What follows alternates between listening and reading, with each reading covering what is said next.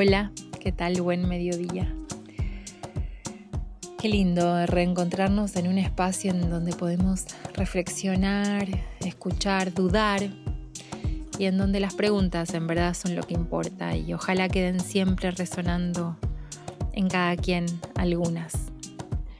Hemos llamado a esta columna Entre el espanto y la ternura, porque es ahí en donde nos parece que sucede todo y porque además ser mujer en este mundo es decididamente oscilar entre estos dos polos. Estamos en octubre, mes de las brujas. Fiestas de disfraces, maquillajes espectaculares, películas, series, vestuarios, todo tipo de merchandising. Convertimos en negocio lo que fue el mayor genocidio de mujeres del que se tenga registro. Ubiquémonos en la historia. Comencemos con las luchas que libró el campesinado medieval europeo. Pequeñas y pequeños agricultores, artesanas, jornaleros, unidos contra el poder feudal en todas sus formas.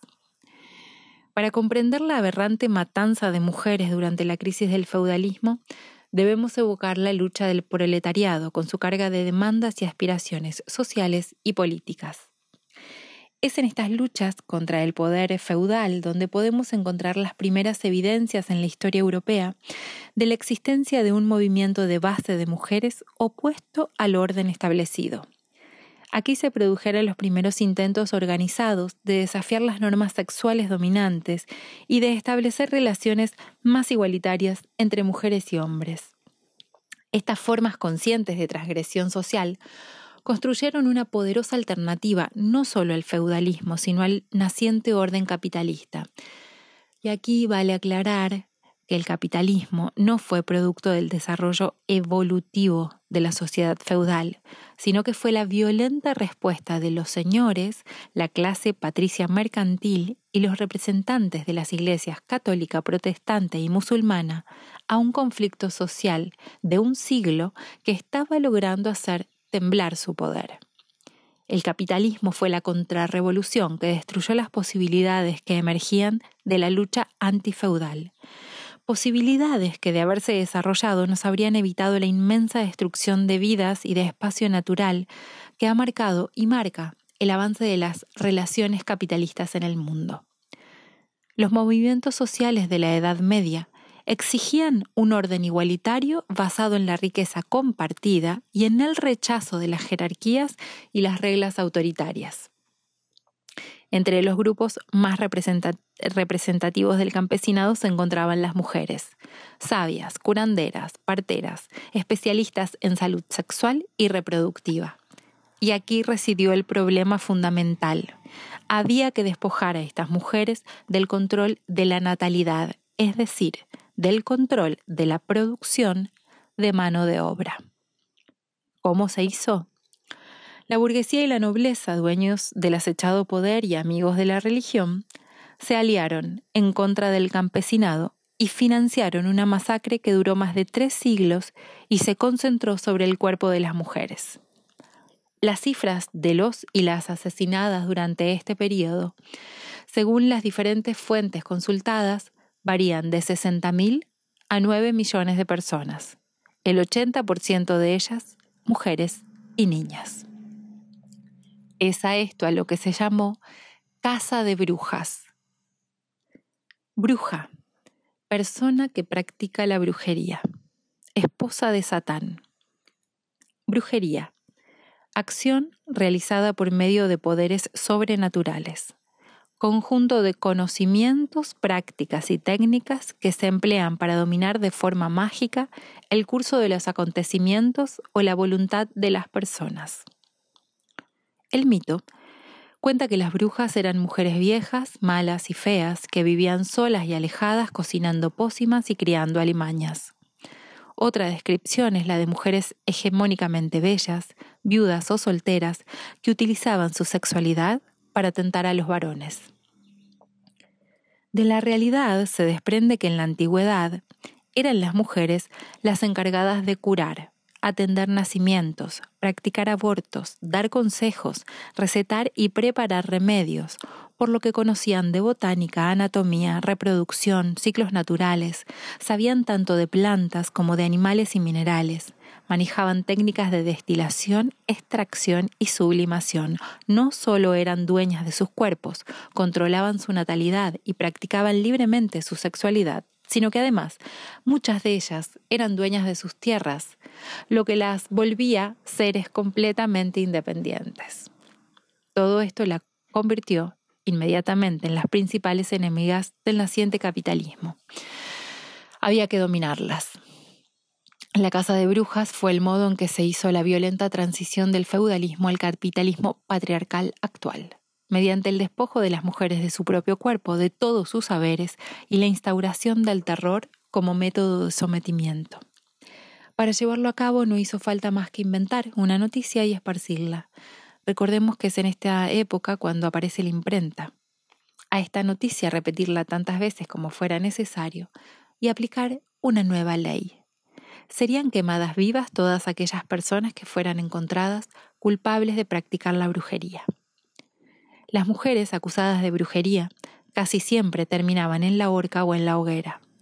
En los juicios, quizás los más absurdos y crueles de la historia, se aceptaba como prueba la ubre de bruja, tetilla que toda bruja tenía en algún lugar de su cuerpo, con la que amamantaban a seres demoníacos que tenían como mascotas.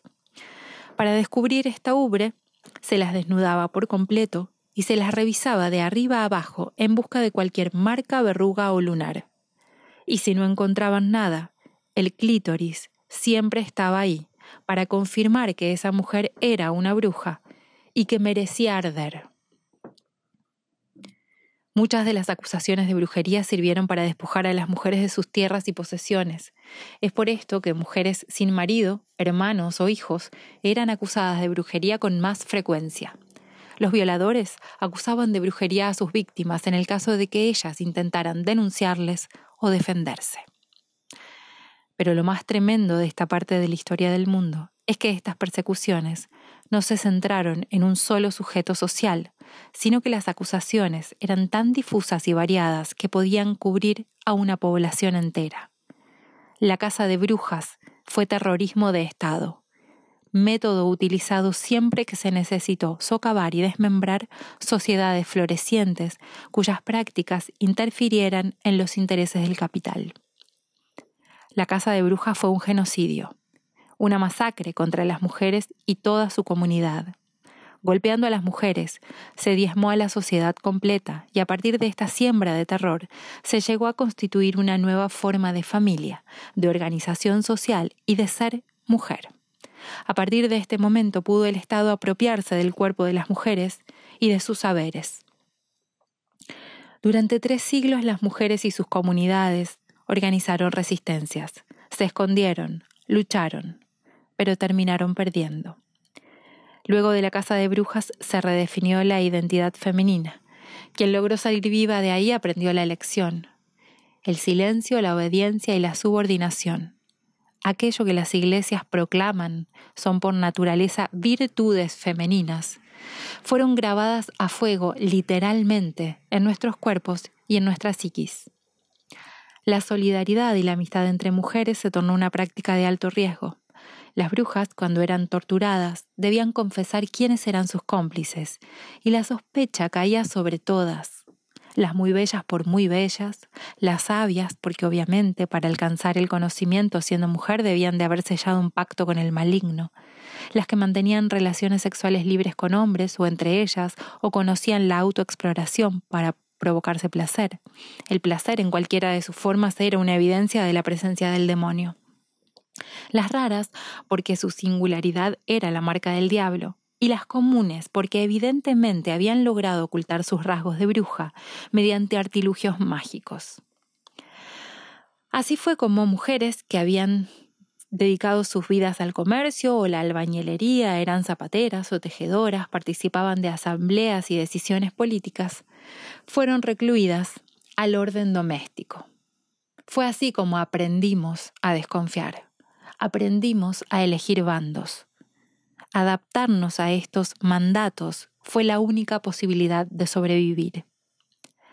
que las mujeres no podamos decidir cuándo y con quién ser madres, que creamos que ser madres es nuestro destino final, que seamos objetos sexuales para satisfacer los deseos masculinos, que seamos violadas, que nuestros úteros sean recipientes para reproducir mano de obra barata, que el aborto sea penalizado, que no sepamos utilizar anticonceptivos naturales, que no sepamos parir sin ayuda médica y que durante tanto tiempo hayamos creído que entre nosotras debíamos ser enemigas, sumado a que los hombres estén tan anulados emocionalmente que no puedan comprender que los privilegios que tienen sobre nosotras no hacen más que dañarnos a todos, son algunas de las consecuencias de la casa de brujas. La historia ha sido escrita por y para algunos hombres. Por lo tanto, nos invito a todos a investigar, a buscar más allá. El orden de la sociedad no siempre ha sido así. Nos hemos movido antes y podemos volver a movernos ahora. Donde hay muchas mujeres, hay muchas brujas, decían los teólogos de la Edad Media. Y nosotras pensamos que quizás los aquelarres no eran más que reuniones destinadas a organizar la resistencia. Como nos cuenten las cosas y que creamos, siempre va a seguir dependiendo de cada quien. Dudemos. Mi nombre es Soledad. Para hacer esta columna me basé en varios escritos, pero fundamentalmente en el libro Calibán y la bruja de Silvia Federici, a quien les invito a que conozcan si si tienen tiempo y ganas. Muchas gracias, ojalá que esto haya servido para algo, ojalá que esta columna haya sembrado preguntas y ojalá la semana que viene podamos volver a escucharnos. Les mando un abrazo grande y que tengan linda tarde.